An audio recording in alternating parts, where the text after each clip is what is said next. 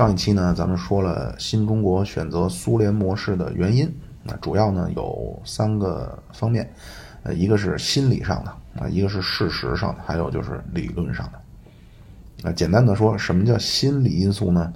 就是苏联深深的介入了中国近现代史的，或者叫中国的近代的革命。啊，除了有一些示好，有一些甚至都可以算介入了。啊，那另外呢，就是苏联，呃，提供了一条非西方啊，准确来说是非西欧的现代化的路径。啊，这个就是心理上。啊，那什么叫事实呢？就是苏联在事实上，把一个落后的农业国快速的变成一个工业国啊。苏联是一个非常完美的榜样。啊，那理论上，啊，就是如果以现在的经济学理论的视角。那么在当时那个阶段，你按照新古典主义的给的给，就是给这种落后的农业国的发展路径，就是你一个劳动力密集型的经济，你就应该去发展劳动力密集型的产业，啊，那么当然资本密集型的经济体，你就去发展资本密集型的产业，然后呢，你们这些不同的国家去交换，这样呢，每个国家的效率都能最大化。那么对于那些穷国来说，或者叫。对于那些农业国家，对于那些劳动力密集型的国家啊，对于他们来说，随着你的资本积累，然后逐渐你就会从劳动力密集型的经济体逐步转型成资本密集型的经济体。那这样最终你到那的时候，你再去发展资本密集型的产业啊。那么在当时那个历史时期，劳动力密集型的产业最典型的就是传统农业，啊，资本密集型的产业在当时就是重工业。那你适合发展什么，你就去发展什么，然后通过交换让你的效率最大化，啊，那么在这过程中，你随着你的资本积累，你就可以从劳动力密型的经济逐步转变成资本密型的经济，啊，那转变的过程中，当然适合你发展的产业也会逐步的变化啊，这个就叫产业升级，啊，这个在就是起码在新古典主义看来，这个才是正道。啊，但是当时呢，咱们面对的情况呢，就是自己是一个劳动力民型的经济体，但是呢，就近代的这种经历啊，咱们必须要快速建立起来重工业啊，因为有了重工业，才能有独立的国防嘛啊。那么重工业是什么呢？重工业是资本民型的产业，什么意思呢？就是新古典主义给的方案，就是你也不要着急啊，市场配置的资源才是最优解。啊，就是对于你们这些落后的农业国来说，你们最好的选择就是先去种地。那随着慢慢的积累，过二三十年，一部分农民可以去去进城啊，去做背心裤衩，去打螺丝。然后再过二三十年，一部分就可以去去去做这种怎么说，就是家电组装。再过二三十年，就可以做更精密一点的这种设备组装。那再过二三十年，你们国家就可以有自主研发的洗衣机、空调、彩电这些了。啊，然后你当然这会儿你组装就不用你做了，你就可以给那些更落后的国家，或者给你们国家落后的地区去做。然后再过二三十年，你就能自主研发汽车了。那再过二三十年，你各方面条件都具备了，终于恭喜你，到了呃二八四零年，那就距离你一八四零年百年国耻的开端已经过去一千年了。啊，你们国家终于可以有完整的重工业了啊！你再也不用担心别人打你了，因为这会儿别人再打你，你的汽车厂、拖拉机厂就能变成坦克厂了啊！你电视机厂就能变成雷达厂了啊！当然你还没完，你还得继续升级啊！啊，你继续升级，肯定你探索个芯片呀，啊，什么生物医药啊、核能啊、啊人工智能、量子计算呀。啊，就是这个啊，就是坦率讲，就是第一，这条路确实恐怕是正道。那第二，如果没有近代史，就咱们这一段经历，啊，恐怕这条路，嗯，可能确实在当时能成为一个选项。啊，但是因为有了近代屈辱，啊，而这个屈辱是，就是是外国，是你西方列强给我带来的。啊，就上期节目我自己也听了啊，我发现我说漏了一个。就是现在，咱们有些人呢开始洗这个鸦片战争，说英国人要的是自由贸易，而是中国人怎么说呢？就是呃不够现代啊，不会和别人平等的交往啊，不和英国人做生意，所以英国人大怒啊，就来打咱们啊，交给中国现代的国际规则。那我就想反驳了啊，那贸易的前提叫双方自愿啊，否则那个叫强迫，或甚至叫明抢。对？你今天说啊，说清朝是不是该打开国门和世界其他的地区通过贸易这种或者平等的国际这种地位啊，通过贸易来通过交换，让对自己的经济更有帮助呢？啊，当然是因为咱们之前也说了，根据呢亚当斯密那一套啊，就从古典主义下来这一套，当然是你交换能带来更高的效率。但是问题是啊，如果有一方出于某些考虑，他不愿意，你可以强迫他买卖吗？那比如你家小区楼底下卖水的，他可以踹开你家门啊，踹开你家门打你一顿，然后让逼你买他家矿泉水，然后他理由是啊，我这水对你有帮助，你得跟我做做生意，这样对你好，你不用自己烧水了。当然，清朝没有面对过现代性质的国际关系，那就是咱们中国自古以来就是在东亚啊，就以中国为中心的宗藩朝贡体系的宗主国，所以清朝肯定就在这种他他处理不妥，这个也能理解啊。但是最开始啊，是不是有有人就相当于踹开你家门打了你一顿，然后逼你买他的东西呢？那就咱们今天不是特别关注历史的啊，就早其实没有那种感觉了，啊，但是咱们建国时候的那一代人，完全就是在那个环境里长成长起来的。从毛主席到周总理、小平啊，都是就是十九世纪的八零后、九零后、零零后，啊，朱老总是八零后，毛主席、周总理都是九零后，小平是零零后，啊，那他们出生成长，那完全就是中国最黑暗的一个时代。啊完全是切身的感受啊！所以现在这批人建立了新政权，怎么可能寄希望于在漫长的一二百年甚至一千年啊，中国慢慢实现产业升级啊？在这过程中，你这些所谓西方列强，你能够良心发现，你能洗心革面，你能重新做人呢？那肯定他们想的是，如果我升级，我产业升级到背心裤衩阶段了，但是我还没升级到重工业，这会儿你打我来了，我找谁哭去呢？那所以就是新古典主义这一套，理论上绝对正确。啊，咱们后面还会再就再说到改革开放啊，改革开放其实就是这个。啊，但是对不起，你在建国那时候，你的这套，你给我的这这这这个方案这条路，我不能用，或者说我不敢用。那就比如说过去三年，那就每个月月底一发工资啊，有个邻居就来上门抢我的工资，然后当众就抽我大嘴巴，抽我多少回了。那就简直又侮辱我的人格，又实际上给我们家带来经济的损失。那结果这一天，我得到了两本武功秘籍，一本是勤学苦练，五十年以后你就能成一代大侠，你成了郭靖，你成扫地僧了。那一本是你练这本三天以后就见效。那如果你是那个经常被邻居流氓抽大嘴巴，没事上门抢工资的那个。那你不说什么我要一雪前耻，你最起码说我就是要摆脱那个不安全感了。那肯定咱们都选那个三天后就见效的。那就新观新古典主义那条路，就是勤学苦练，然后积蓄内力，五十年以后咱们就见效。那个易筋经，那那所谓苏联模式就是三天后就见效。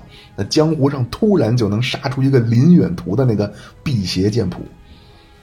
那而且这个比喻还不太对，就是更就在五十年代那个时间节点，就好比江湖上只知道突然冒出来了一个速成的一个高手林远图，他杀遍天下无敌手，没人知道他切了鸡鸡，啊，没人知道他牺牲了自己内在的健康，这人将来活不长。啊，就是计划经济，其实就是所谓的这个能速成的一个邪派武功。啊！但是我再强调一遍啊，就在当时，在五十年代或者在四十年代那时候，大家只看到就是苏联经过两个完整的五年计划就起飞了，然后苏联的红军不但顶住了横扫西欧的德国，而且最终居然就攻入柏林了。啊，就是后来什么计划经济的弊病，那会儿完全不知道。啊，就是内部他当然那会儿就已经有问题，但是外人也不知道。那当然，就这一套啊！我再强调一下，就是我前面说这些，完全是用今天发展出来的经济学理论在解释。那在当时的理论，一个呢就是马克思列宁主义，那一个呢叫斯大林模式。那这个咱们放在后边再说。啊，就是斯大林的公有制中央计划经济和马克思设想的那个公有制共产主义，那就是呈现上有相似之处，但是内部逻辑完全不一样。就是这一套啊，咱们，呃，将来就是马克新马马克思那一套，可能咱们在说西欧文明那个系列，咱们会说，然后到苏联，咱们还会再说一个系列。就是咱们这个系列主要还是说国内的，那就是总之，苏联这一套就成了咱们建设的一个模板啊，咱们就是要用苏联的方式快速建立重工业了。那这个也是咱们新中国啊，用今天的话说，就就这个叫战略。那就正常来说，大家排队，就是你发展的早，你当然你在前面啊。但是现在咱们决定啊，必须要就是要。啊，但是咱们上一期最后也说了，你发展重工业啊，那重工业呢，作为一个在当时的绝对的资本密集型的产业，重工业三大特征：第一，建设周期长；第二，关关键技术、关键设备只能靠进口；第三，一次性投资巨大。那么，中国在当时作为一个典型的农业国啊，或者也可以叫典型的劳动力密集型的经济体，啊，中国这种落后的农业国，三个特征：第一，资金积累少。啊，所以资本相比于劳动力，那资本就是稀缺的。啊，稀缺的意思就是更贵。那第二，因为能出口的东西少，因为它剩余少，所以能出口东西少，所以这这种农业国外汇少。那外汇少，外汇就稀缺。外外汇稀缺意思就是外汇贵。啊，那外汇贵就是外外汇的价格就高。那第三个特点，资金分散，很难动员资金。那所以有这种矛盾怎么办呢？就是你一个劳动力民营的经济体，你要发展资本民营的产业了。那比如现在听友，你是领导，你现在要带领一个农业国，你要建立重工业，大家可以自己想一想啊。就是如果现在你作为一个，咱们就算是你一个有一个二十一世纪的知识结构的人，你在当时在五十年代的那个时间节点，你带领一个落后的农业国要发展重工业，你能怎么办？嗯，我能想到的有两种方式啊，或者叫两条路。那第一条路就是我一个劳动力民营的经济体啊，我要用最有效率的方式去发展，那就是我就先专注于劳动力民营的产业啊，然后慢慢就就就去搞所谓产业升级。那这么着其实效率是高的。那这个改革开放以后啊，咱们的经济的高增长其实就是这个逻辑。啊，但是咱们改革开放的前提就是前三十年已经把独立的工业体系和国防给憋出来了。那这条路最典型的啊，或者叫更典型的，就是所谓我直接不要国防了。那其实就是四小龙的路，那就东亚四小龙，那就是我把国防托付给超级大国。然后我利用自己的比较优势啊，利用我的后发优势和规模效应，用最快的速度实现产业升级，用最快的速度去怎么说呢？最终建立起重工业。那就是理论上，啊，有一天我经济强大到我可以有独立的国防了，我就可以终于脱离那个保护伞了。那就是第一条路，最典型就是东亚四小龙的路。那第二条路就是，其实就是把上面的顺序反过来啊，其实就是咱们的路。就是先想办法快速建立起独立的国防，那这个过程当然有牺牲。那当然，建立独独立的国防以后，在政治上是完全独立自主的。啊，等这个独立国防建立起来以后，再利用后发优势和规模效应去去去经济去完成赶超。咱们走的其实就是第二条路。原因 恐怕最重要的就是毛主席这个人啊，就是毛主席性格有两个特点。第一，毛主席这人谁也不信，那就是后来咱们国共合作啊，就第二次国共合作，毛主席就老说叫“防人之心不可无，防人之心不可无”。啊，包括跟国民党谈判啊，包括后来跟苏联啊，就社会上咱们跟苏联好的不得了，但是毛主席对苏联是又多少有点蔑视啊，又很提防，又在利用。那后来赫鲁晓夫反应过来了啊，中苏就关系破裂了。那就这一段，咱们可以去听咱们前三十年那个系列。那就是毛主席觉着主动权必须时刻牢牢的抓在自己手里。那你靠苏联或者你靠美国，他靠得住吗？那或者说苏联、美国能心甘情愿的让你发展起来以后，然后再让你摆脱他吗？那这是第一个，毛主席谁也不信。第二，毛主席的一个特点就是，毛主席对待牺牲的看法是，就我直说，就是比较酷的。那咱们这个就这个就没有时间多分享了。那就是毛主席从青年时代就对牺牲，就他有自己独特的看法。而且他不是那种所谓慷他人之慨啊，就是你们都牺牲，我就是保护很好。不是，毛主席家里多少人都牺牲了，啊，他就觉得既然为了一个事业，那必须要有牺牲。那就后来建国以后啊，毛主席还说啊，就是那会儿大概五七年左右啊，毛主席就说建设也是一场恶战啊，也得拼几年的命。那所以就是恐怕老人家这种性格，那么中国呢，新政权建立以后走的实际就是这第二条路，就是最后再拼几年的命，再咬紧牙关，再努努力。那而且毛主席还有一个特点，就是毛主席非常聪明，就是我。在这个系列里边说的很多理论，在当时就是五六十年代，其实并没有。那但是毛主席呢，他就就包括很多聪明的人都是这样，那就是他脑海中其实并没有形成一个真正意义上的理论啊，没有形成一个所谓有明确指导性的东西，但是它能够通过类比呀，或者就是朦胧的一种感觉，啊就是有这么一种感觉，大概有知道这个事儿大概方向是什么样的。那就是咱们后边就前三十年那个系列说到毛主席发动了，那后边就因为老给我下架，我就我就我就实在是备受打击，我就没更新了。那其实后面很多我都有材料，就我都准备了。那并不是想象中十一届三中全会是小平改变了中国的经济路线，啊，甚至关键的都不是十一届三中全会啊，而是十一届三中全会前面的中央工作会议。那什么就是我我猜可能咱们有些听友知道啊，什么胡绳叫一时激起千层浪，啊，什么两个农业问题啊，其实都是十一届三中全会前面的中央工作会议决定的。啊，我就直接说结论啊，就是甚至中央工作会议召开以前，从夏天开始就已经有就是对所谓真理讨论这真理标准的讨论了。啊，那么高层内部呢，有人支持，有人反对。那支持的代表人物就是小平，反对代表人物就是汪东兴。那所谓针对历史冤假错案啊，其实也提出了啊，所就是其实在七八年底以前，就是七八年的春夏，也就已经提出了啊。那经济上从七七年开始啊，在华国锋的建议之下，就已经决定就是怎么说呢，就是扩大对，就从从外国引进技术、引进设备了。然后到七八年，啊，就这大概我其实我也记不太清了啊，就是大概就是呃人大的一个什么会。啊当时就通过了一个叫呃七六年到八五年发展国民经济十年规划纲要。那根据这个纲要呢，说二十世纪的最后这二十多年啊，要实现四个现代化，而且都安排好了，说头八年必须要有一个巨大的进步啊，为之后的十几年的发展奠定一个呃良好的基础。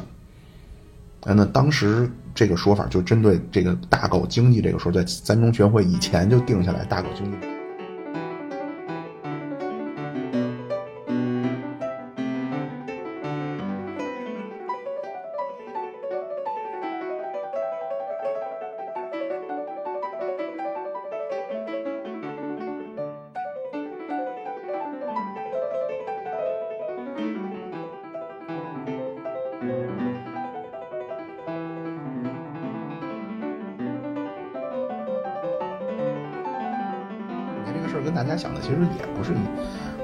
这个当然太敏感，咱们也就没法多说了。就是在面对在市场化以后面对的一些反弹，那无论是社会上还是高层上，那小平的贡献就是坚定的提出了发展才是硬道理。然后后来这个一直坚持到咱们的主席啊，凝聚成一句话，叫一心一意谋发展，聚精会神搞建设。那大家仔细想这个措辞啊，什么叫一心一意、聚精会神？那就是必须要专注啊，不许分心，不许看别的地儿。啊，这是小平第一个贡献啊，就是 在最怎么说呢？面对反弹的时候坚持住啊。另外一个功功劳就是结束了，但是这个好像又也比较敏感。那就是总之说回来，就是经济发展这个啊，其实毛主席晚年的就一些思想改变啊，毛主席也开始已经有布局了。啊那毛主席大概设计的道路就是先把独立的国防搞起来，啊，然后毛主席有一个很重要的思想叫无产阶级专政之下的继续革命理论。那么经济要不要发展？当然要发展。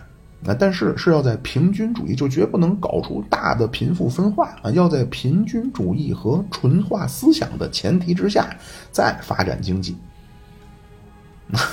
就是事实证明啊，就是毛主席想的啊，当然有，现在已经完全走样了。就这条路啊，就是在总的来说还是呃，就是先发展起独立的国防，然后再去搞经济啊。如果总的来说还是没出这个圈儿，那么这条路。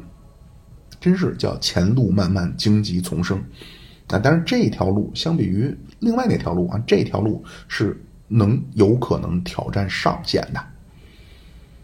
那就是可能有人说啊，说啊，那四小龙那个模式，就是第一条路那模式有什么不好呢？那四小龙模式，嗯，怎么说呢？不是不好。我上边说咱们选的这条路，那叫有挑战上限的可能。那就四小龙那个模式的好处呢，是它能保证下限。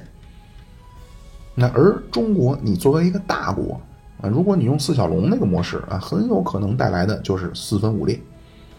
啊，那和平时期的生活呢，可能当然还能不错啊，没事的时候买点美国淘汰的武器呀，啊，驻扎的美军，啊，个别的强奸个妇女，然后尽量淡化一下啊，因为一旦。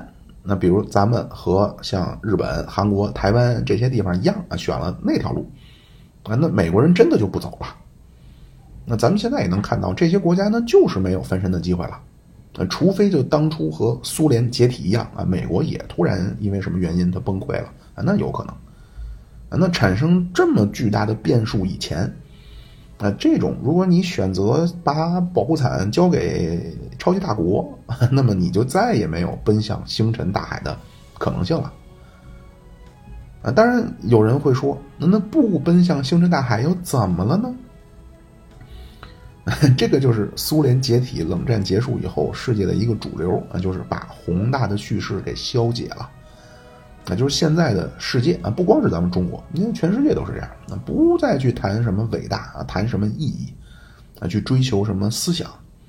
那现在大家更愿意谈论的是啊，我这个包是什么牌的？我这个东西多少钱？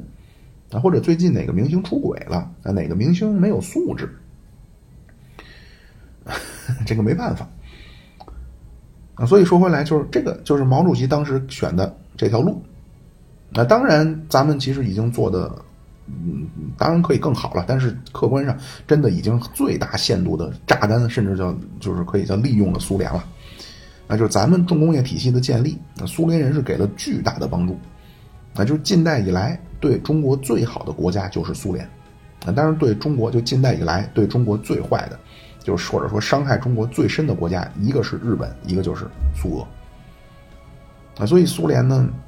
或者说俄国人啊，他有这么个双重的身份，那就是现在很多人他他真的我不知道是脑子不好还是他是故意的，就是他他坏，那一张嘴就是俄国历史上怎么怎么样了，是我知道，但是呢，你想说什么？呃，因为历史上苏联或者是苏俄俄国人伤害了中国，所以现在他得死是吗？啊，那现在想让中国死的可是美国呀，那你对美国是什么态度呢？当然，咱们这个不扯这种，不去搞这种，这种这这这这这这种话题。啊，那在当时，那就是说回来，在当时你要去发展重工业啊，你要去建立重工业，所有国家呢都要干两个事儿。那第一个事儿就是要干预外汇，那就是把外汇的汇率直接高估本币的价格，然后去压低外汇的价格。这样，你因为你咱们前面说了，你不管是进口设备还是进口呃技术，你都你都要从外国进口。那这样呢，你高估本币，那你进口的时候你相当于占便宜了嘛？那比如人民币对美元啊，比比如啊，就正常是五比一，就五块人民币换一块美元。那么美国比如说它这一套设备，它标价一亿美元，那那正常来说呢，我得花五亿人民币能买到。啊，但是如果我高估本币，我说人民币兑换二比一，就是两块两亿人民币，我就能兑换一亿美金。所以这套设备我只用两亿人民币就能买到了，啊，等于我买它的设备时候便宜了多一半。啊，就是这个汇率这东西，正常来说就是应该是本币和外币的供求关系决定的这个汇率嘛。啊，但是国家呢，它可以通过人为的方式去干扰汇率。然后这样，它就相当于为自己国家进出口能更好的服务，那就简单的说，低估本币，啊，或者这么说，就是人民币对美元七比一的时候，是对咱们出口呃呃对对对咱们出口有利的。那如果人民币对美元二比一的时候，是对咱们进口有利的。那就是美国老说咱们操纵汇率啊，说咱们低估本币价格，其实是因为咱们在出口啊，咱们是以出口为主为导向的一个国家。那最早的时候，咱们给美国是背心裤衩啊，什么玩具。那现在已经到一些工业设备了啊，是电子设备啊，比如什么手机啊，包括一些机床啊。现在中国的机床全世界出口量第一。啊就是咱们都是在生产符合自己当下比较优势的经济领领域的产品啊，然后去出口啊，因为这个效率是最高的。啊但是咱们在毛主席时代所谓那个战略，那第一步就你必须要先进口设备。所以你既然要进口，你要干的事儿肯定是要高估本币。那那第二个事儿，因为你要给重工业领域、给重工业的企业去创造高利润，那能创造高利润最好的方式、最简单的就是给他垄断地位。那但是这种垄断地位呢，就你美国到了二十世纪初，美国也有就很多叫托拉斯嘛。就是，其实就是这种，也是垄断，但是它是市场形成的。就资本主义的托拉斯的垄断，是自由竞争当中的大吃小、强其弱产生的。但是当时的发展中国家的重工业的垄断，是以政府的行政命令的方式直接给的。呃，有了垄断地位，就有了定价权。那而且不光政府给了你垄断地位，那而且政府要压低各种。重工业领域当中投入要素的价格，啊，比如原材料价格，比如工人的工资，啊，但是工人的工资低了，工人得活着呀，那所以为了保证重工业，那你得把所有生活必需品的价格也给压低，那比如粮食价格，比如服装价格，那比如住房价格，比如交通价格，就是咱咱们今天讲话，就是所有和民生相关的服务的这些的价格全部都要压低。所以在五六十年代，所有的发展中国家，不管你是社会主义还是资本主义啊，当时都是这样，因为当时都是觉得要优先发展重工业。那就不管是什么意识形态，是什么政治模式，那就是发展中国家当时想优先发展重工业，但是又没法解决自己的要素禀赋结构和要发展的经济领域特性之间的这对矛盾。那所以当时所有的发展中国家都是啊，政府出手高估本币，然后压低原材料的价格，压低工资，压低生活必需品的价格。但是你这么搞，那就是把这个压低，把那个抬高，那就这些都叫政府的宏观经济政策。那这样为了发展重工业，政府的宏观经济政策就取代了市场调节机制。什么意思呢？就是传统的经济学当中，那不管你是劳动力还是原材料还是商品。啊就这些东西，它的价格和它的数量的均衡点，那其实都是供求关系决定的啊，或者叫都是市场均衡决定的。啊，但是政府当时他为了要优先发展重工业，那政府扭曲了市场信号，而且它扭曲的方向或者叫扭曲的结果，那或者叫宏观经济政策带来的最终的结果，都是会产生了一个东西叫短缺。那什么意思呢？或者说这怎么产生的呢？那先说那个外汇，那就是你高估本币，你确实进口设备时候便宜了。那你进口不光进口设备，你进口什么都便宜了。啊，但是你进口东西，你你需要外汇跟人结算呀。那你外汇从哪来的呢？你专为外汇得靠出口啊。但是但是你这会儿你本币贵了，你本币贵，你出口的时候产品价格可就贵了呀。那比如两个国家都卖裤衩。啊，两个国家的要素禀赋结构一样啊，所以他们造的背心裤衩本来价格是一样的。那比如这俩国家造的裤衩都是在当地是八块钱人民币，啊，但是一个国家高估本币了，因为它要进口那个重工业去，啊，所以因为它高估本币，所以它一件背心就变成两美金了。那另外那个国家，因为它它它它没高估本币，它还是一美金。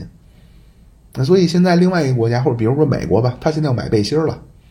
面对同样两个背心一个卖一美金，一个卖两美金了，他肯定买那个一美金的背心啊。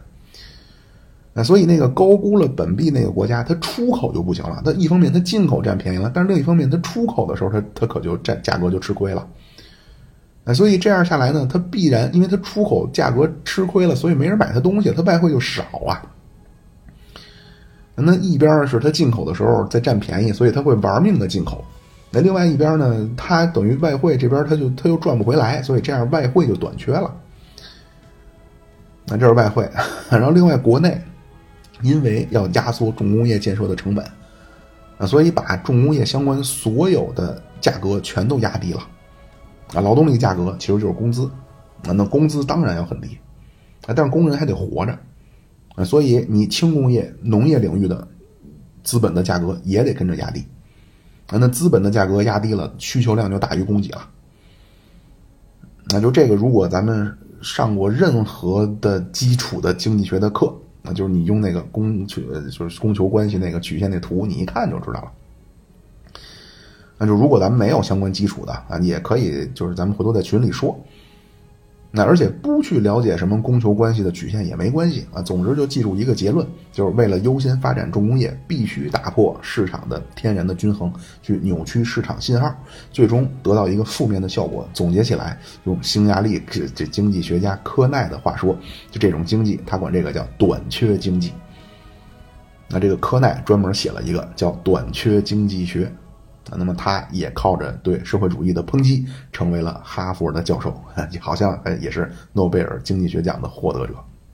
那科奈说，社会主义必然出现短缺啊，因为社会主义，呃，或者叫社会主义政府，那爱国企、爱国有企业，就像爸爸爱儿子一样。啊，他说这东西叫预算软约束啊，这个将来咱们说到国企的时候再说。啊，就他说这套不对，就林毅夫已经批评他了。啊，那么既然短缺，那那很多国家他就扛不住了，啊，你扛不住就放弃了。啊，比如台湾啊，就台湾当初为了就是雄心壮志，就是也是什么一年准备什么几年反攻几年复国，啊，那当时反攻大陆，啊，那么最开始他靠着从大陆带走的黄金啊，包括美国的资金和物资的援助。那当时台湾也是满大街的烟囱工厂的那种宣传画，但是很快两三年经济几乎崩溃了。那到五八年，当时台湾的行政院就推动了经济改革，那就放弃了咱们之前说过那个叫进口替代战略，啊，就开始向出口就这种出口型经济去转型，就给后来的经济起飞就打下基础了。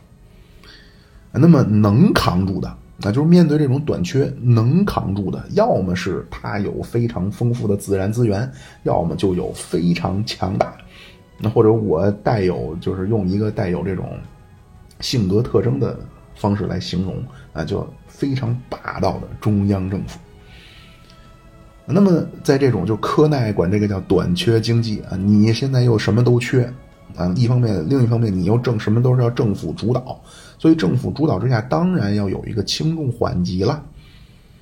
那就现在什么都缺，那咱们是不是要一个优先的顺序呢？要一个要一个这个怎么说呢？就先发展哪个行业，而且每个行业里所有的项目也要有一个先来后到，就有一个有一个优先级吧。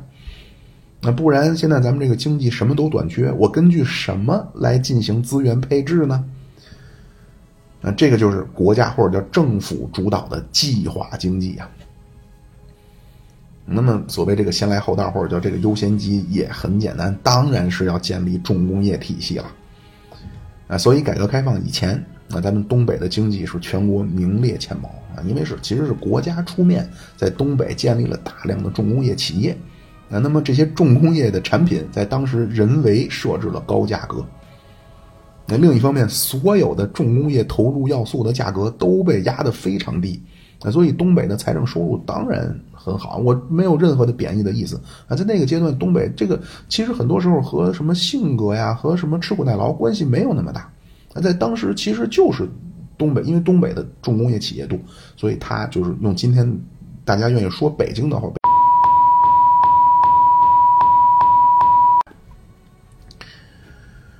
那这个叫宏观的安排啊，那微观上啊，微观的机制也要和市场经济当中不一样啊。那市场经济当中，一个优秀的厂长，或者咱们管这个叫优秀的职业经理人啊，或者叫一个资本家，那这种人会怎么做呢？在自由市场当中，他当然会把资金啊，就是每年所有的剩余都投入到利润更高的产业当中。那在当时一个落后的农业国，你能动员起来的那少部分资金，你最优解是什么呢？那咱们就看南京十年的民国，如果是一个优秀的资本家、优秀的厂长、优秀的职业经理人，一定是去发展轻工业，因为轻工业需要投资少、周转快。那而且当时就如果在五十年代那个时候啊，你国家已经定下了重工业优先的一个一个一个一个叫什么呀？发展计划。那在重工业优先之下，已经出现了短缺经济。那短缺经济当中，短缺的是什么？那是轻工业品啊。那正好弥补了这个短缺的，就生活必需品这一块啊，但是如果说你现在这么弄轻工，你去发展轻工业，那就民国发展了十年，就南京十年，叫民民族资本蓬勃发展啊。结果发展十年，日本全面侵华，把首都给屠城了啊。但是咱们新中国啊，是发展了十年。到五九年啊，这个 出现了农业危机。建国十五年啊，到六四年，原子弹爆炸了。嗯，所以咱们建国以后，就是经历了短暂的新民主主义时期，那就是新民主主义时期。那这个新民主主义时期叫民族资本发展的黄金期啊，就是建国头那几年。啊，这个就和民国就是国民党那个南京十年差不多。那就这个阶段也是轻工业蓬勃发展啊，因为很简单，就这会儿也没有列强，就他他首先他的政府，其次他的企业来和你竞争，没有他的政府来来打压你，也没有他的企业来和你竞争，所以当然轻工业发展的好啊。但是很快五三年开始，那就直接开始过度进入社会主义了啊，就把工厂全部收走了啊，就这里边的来龙去脉啊，包括还牵扯到一个高岗的问题啊，就。就是，当然，我就从这期开始啊，我真不是说给自己做广告，啊，咱这个我已经想通了，没有那个雄心壮志，咱们这个就是一个小众的节目，啊，从这期开始，我强烈建议大家好好把前三十年那个听，甚至听几遍，那就完全闹明白了来龙去脉，咱们再去看经济学啊，包括后面我也会分享一些政治学的一些视角。那就是五三年突然一下啊，就之前还说啊，新民主主义还得搞个三十年啊，起码搞个十五年，啊，结果建国三年一下就开始过度进入社会主义了。啊，什么叫新民主主义？所谓新民主主义，我个人总结啊，就是毛主席老人家提出的有中国特色的资本主义。啊，这个最早提是四八年啊，就毛当时提毛主席就说这个就叫新资本主义啊，因为嗯，根据马列主义，你得它是一个。你得靠生产力的进步，然后实现最终进入共产主义啊！那建设生产力最好的就是资本主义。所以四八年毛提出叫新资本主义。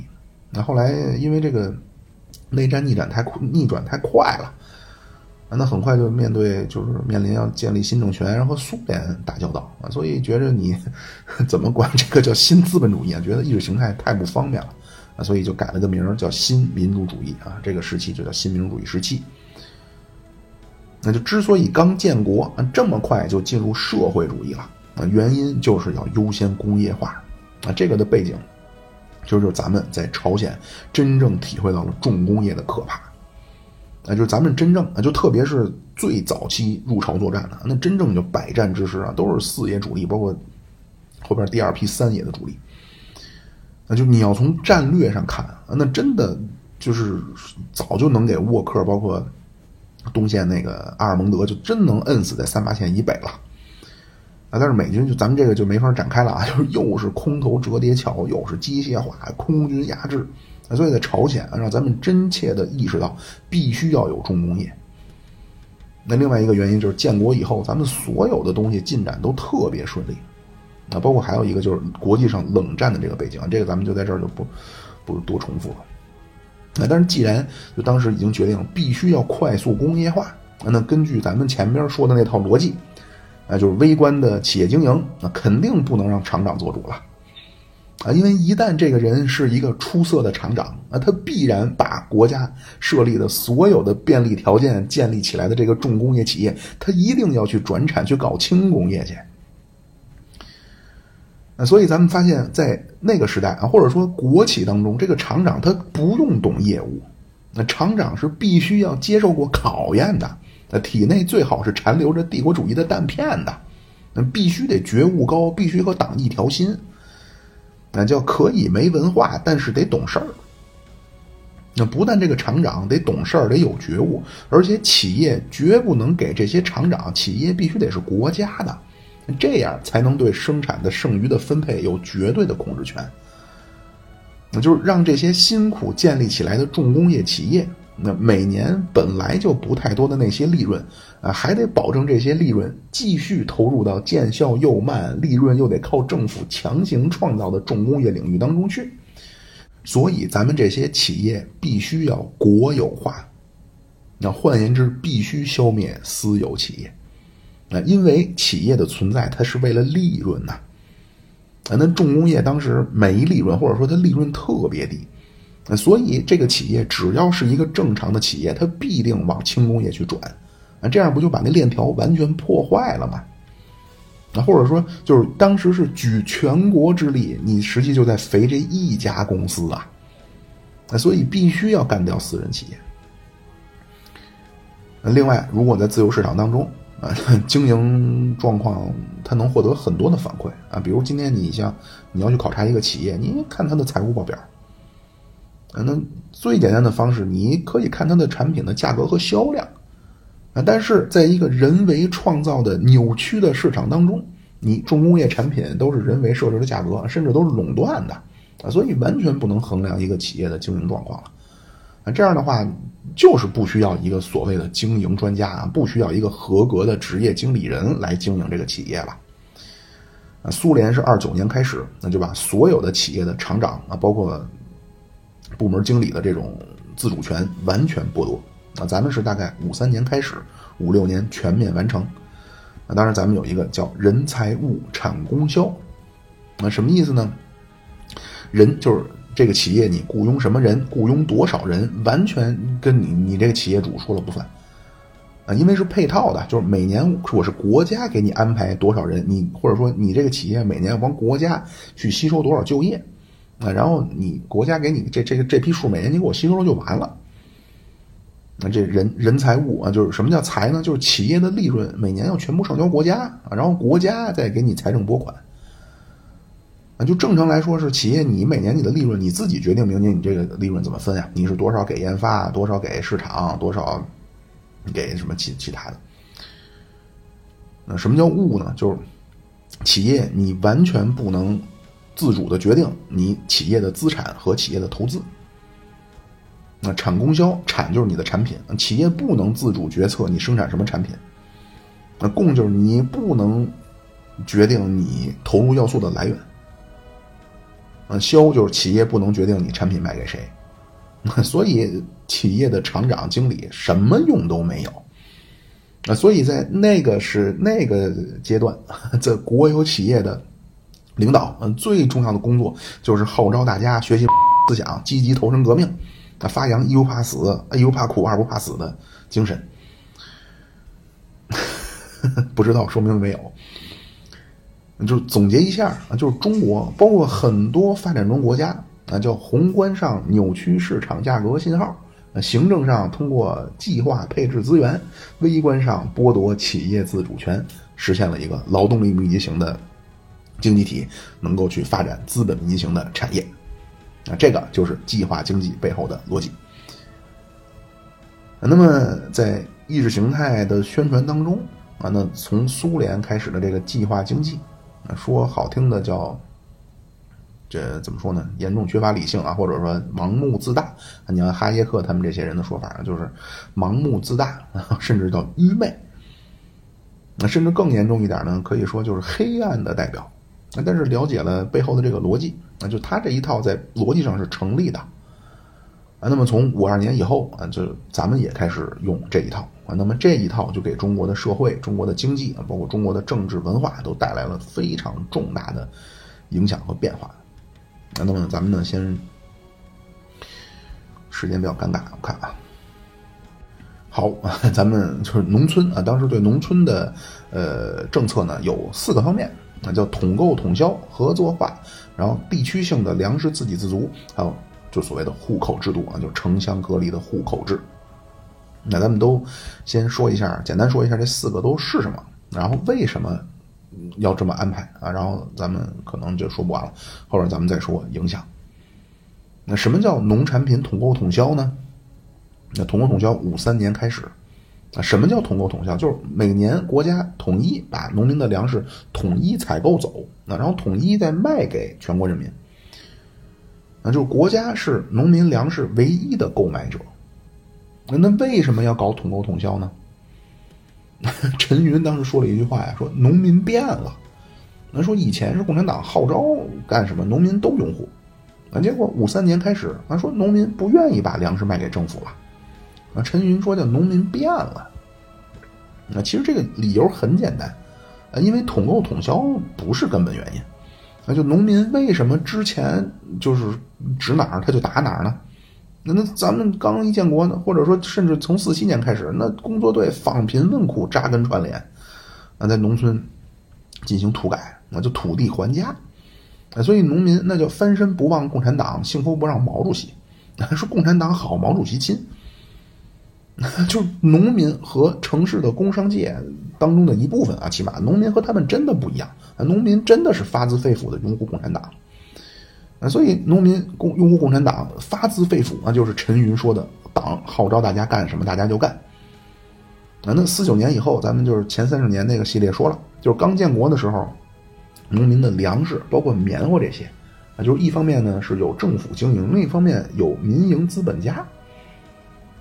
那当时粮食的价格是市场的供求关系决定的，那但是五三年开始，咱们要快速进入社会主义了，那那会儿再从农民手里收粮食，因为咱们前面说了，你要工业化了，那你要工业，或者说，呃，实际要干的事儿是什么呢？是你要创造城市里的工业企业的高利润，那你要给它高利润，有一个方式就必须要压低工业企业的投入要素的价格，啊，投入要素之一就是工人的工资。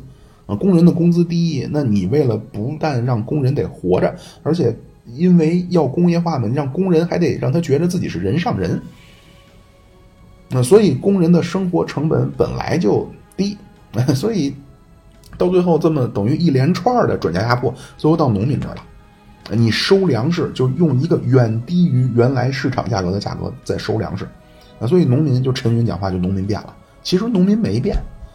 啊就因为你之前对对他好，你分他地，他就拥护你。那现在他利益受损失了，那他觉悟他没那么高嘛，所以他就不高兴呗。那当然政府可以一看农民不高兴了，那他就改回按照市场价去去收农产品，然后当然可以按照低价格配给城市了。那这样农民不就满意了吗？啊，但是这样没意义了。那政府就是要动员全部的资源补贴给重工业呀。你这么弄，不就相当于补贴给农业了吗？嗯，所以政府收粮食必须要以极低的价格收，然后以极低的价格配给城市。那而且这个环节必须取缔所有的民营企业。那因为政府收粮食的价格是低的嘛？如果政府收粮食价格那么低，如果有民营企业，政府肯定把粮食就卖给民营的粮站了。因为民营的企业，它肯定是按市场供求关系决定价格呀。那这样的话，全国粮食不就都跑民营资本家手里？那民营粮站不就掌握粮食了吗？这样它就有垄断，它就有定价权了。这样城市里重工业的工人不就没法活了吗？所以政府必须垄断粮食的收购和分配。那这个就叫统购统销。那这样国家就成了唯一能收粮食的，也是唯一能也不能叫卖，就是分配粮食的。那这样国家就有了粮食的定价权。那最早就是其实只有粮食和棉花，然后到五四年以后，所有农产品全部统购统销。那比如花生、芝麻，那甚至鸡蛋。那因为如果你只弄粮食啊，就是水稻、小麦这些，那农民都很聪明。一看我种这些没利润，我肯定我就去弄那些国家不统购统销的了。那所以很快啊，咱们。全部的农产品，国家统一购买，然后统一配给城市。那当然，城市也不是自由市场啊，都是凭票凭证去买生活必需品。那咱们全国那个时候只有极少数的有那种集，那就是赶的那个集啊，在集上是按照市场的供求关系决定价格。啊，但是这种所谓的集是极少的。啊，但是你这么搞统购统销，那一方面恐怕觉得啊，有没有什么可能性能让农民的效率再高一点？啊，另外呢，也确实出现了一些农民的消极怠工，啊，因为农民觉着我辛苦种地啊，我这么辛苦，完了我收粮食的时候给我就这么点钱，那我干嘛种地呢？那所以这样呢，就配套 或者说怎么说呢，就带来了第二个政策啊，就是农村的合作化或者合作社。呃，就农民不满这个，咱们都能理解吧？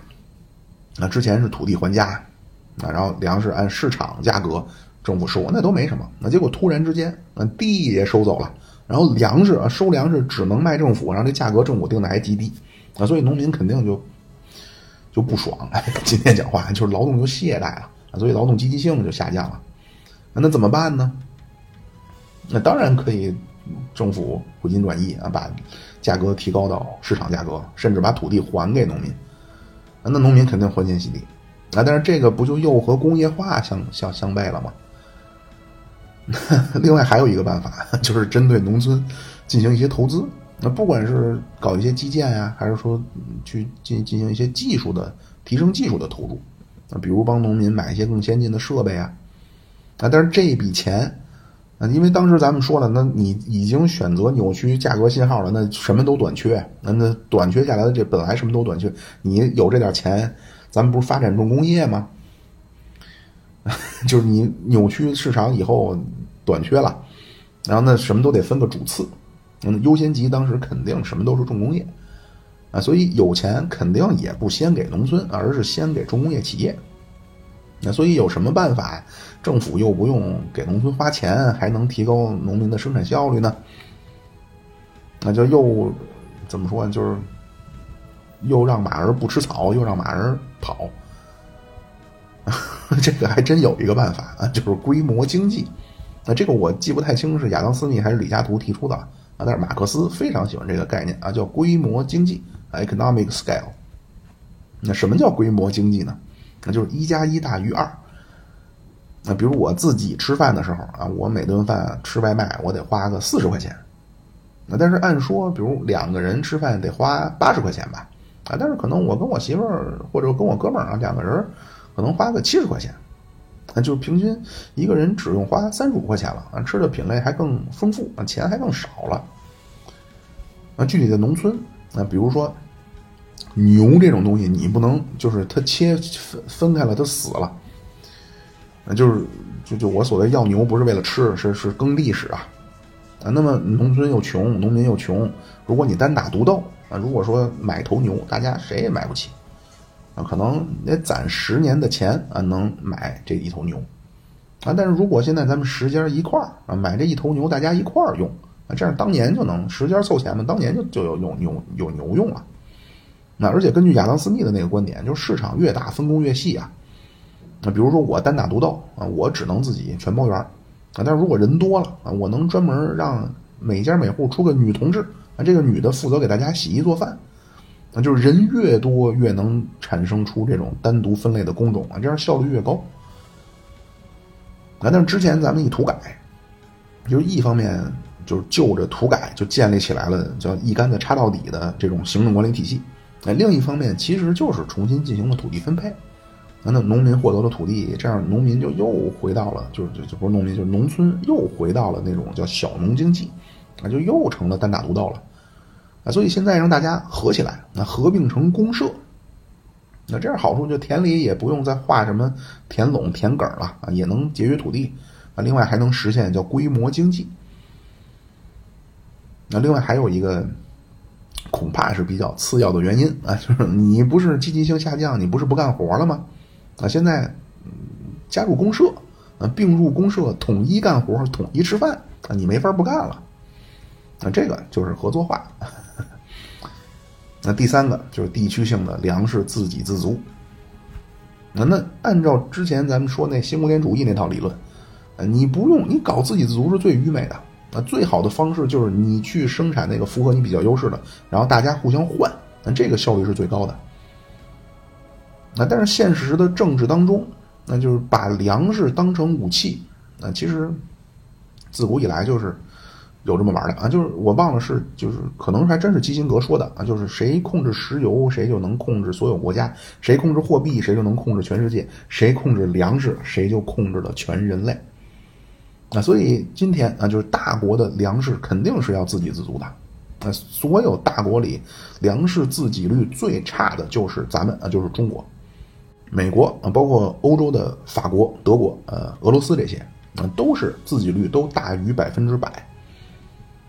那咱们最差的时候已经只有百分之六十多了，啊，但是说好像就前一阵吧，看那个说，咱们的目标是要提高到百分之八十八的粮食自给率。但是你作为一个国家啊，就说回来，你作为一个国家内部，那你你你你你对外的时候，你要求粮食自给自足，那你防止被别人卡脖子，这很正常。但是你国家内部，你各个区域之间，你为什么还要要求各省都要粮食自给自足呢？那就这个就是，如果你大家都怎么说呢？就是通过中央的行政命令一下，那粮食一调拨不就完了吗？就咱们有一个说法，叫市长抓菜篮子，省长抓米袋子。那所谓省长抓米袋子，就是省长必须负责你这个省的粮食自给自足。但是中国这么大，那就是每个省具体的耕作条件区别其实很大。那比如河南、河北，那是偏干旱的，就适合种棉花，不适合种粮食。啊，你像安徽、湖北、江西，适合种粮食，不适合种棉花。那那西北。包括西南啊，那更加的是比较的诡异啊，就是不太适合种，就它适合种经济作物啊，所以最好的情况其实应该根据每个省的具体情况互相交换不就完了吗？反正一个国家，咱们政府中央政府这么强大，也不存在说互相每个省互相卡脖子这说啊。这个原因也很简单啊，因为咱们就那会儿不是自由市场经济。啊，就中央计划经济完全是扭曲了，那不能用市场经济那一套来思考了。咱们是五三年开始搞统购统销，但是咱们前面说了，统购统销其实也是把粮食价格压得很低，那所以产粮大省交给国家的粮食越多，意味着它越亏。那不产粮的省，那如果他靠外省调拨来粮食，实际就是他拿了国家补贴了。那所以在那种环境之下，呃，所有的省。那当然，我这么想比较的小人，就是恐怕就是争先恐后的不想当产粮大省。那换句话说，就是农业在当时就是所谓的中央计划经济，就是牺牲农业发展重工业嘛。既然农业是被被挤压、被牺牲了的，你再去搞农业，那你冤大头啊！那所以大家都不愿意搞农业呀。那基本各地那都是工业项目纷纷上马。所以就和要靠公社继续强迫农民继续种地一样，每个省都要被继续强迫着去粮食自给自足。那这个就是 区域性粮食自给自足。最后一个就是城乡隔离的户口或者叫户籍制度。那这个到今天仍然是非议巨大啊！我也只告诉背后的逻辑。所谓户籍制度，啊，就咱们的这个户籍制度也是五三年以后出来的。那就五三年以前，人口迁移或者叫劳动力的流动，呃，比较自由。那就是五三年以后，就五三年开始过渡到五八年完全确立。那就是城乡各这个户籍不光是说古代那种编户然后收户口那么收税那么简单，而是你你如果是农民户口，你不能那什么，就是这个原因也是五三年开始全国推行重工业优先的这一套。那就重工业是资本密集型产业，那就是它需要大量的投资，但是重工业不能创造那么多的就业岗位。那你别说农村了，那城市的劳动力都很难被重工业企业吸收啊。那就城市的问题，咱们后边单独再说。那就是城市里机关的部委的这些子女，啊，国家得给负责安排工作呀。那而城市其实是拿到了从农村吸收来的补贴。那具体的说，就是城市里的重工业吸走了农农业的补贴，那但是人都是想去好的地方，那就凭什么你们那个地方，你你生活的地方，三甲医院一大堆啊，双一流大学二三十个，那这人之常情，这这都得理解，所以肯定人都想往城市来，那但是城市里又没法吸收这么多就业人口啊，因为城市里是重工业，那重工业吸收不了这么多就业。那这样，农村的新的一套制度安排就从五三年开始了。那这个也是为了重工业优先。就这一套，从政治哲学的角度来说，我能找出十个、二十个伟大的思想家来抨击这种做法。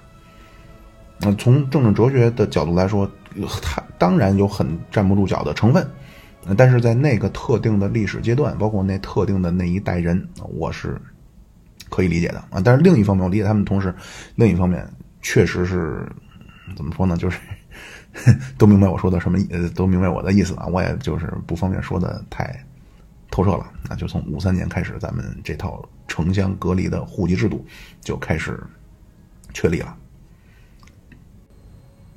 啊，但是后来五四年赫鲁晓夫再一来啊，又带来了国庆五周年的大礼包。那中苏关系一方面迈上了一个全新的高度，那么咱们也就开始了所谓一百五十六个大型项目的建设。那么咱们重工业就风风火火的真正的开始建设起来了。啊，但是咱们重工业的建设，一方面呢有苏联的援助，啊，一方面当然是咱们也是努力工作、努力建设。啊，另一方面真的这个是剥削了，或者说剥削了。那靠牺牲农业建立起来了重工业，啊，但是在农村的这个制度安排很快就出现了啊，咱们管这个叫，就是五九到六一年啊，曾经叫三年自然灾害啊，现在叫三年困难时期啊，那研研究经济学的呢，管这个叫新中国的农业危机啊，其实本质呢，就是你不管叫什么啊，本质就是产量大大降低了，但是国家。统购的那个指标没变，啊，所以就最终就演化成不光给农村啊，甚至给全国都带来了巨大的生命财产的损失。那么咱们下次呢，就说对这次农业危机的一些理论的解释，包括传统的就是所谓自然灾害加苏修避债说啊，这是最早的。那后来还有一些解释呢，就是。就就是追求产量啊，导致种植方法不当，所以产量下降。然后还有就从政治的这个角度啊，就从以来，甚至更具体的说，就是从莫斯科会议以来的这种政治气氛的这种影响啊，这这这这也是个理由。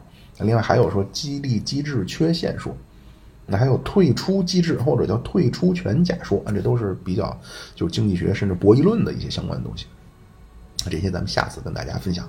啊，今天咱们就先说到这儿。好，时间刚刚好，谢谢各位，拜拜。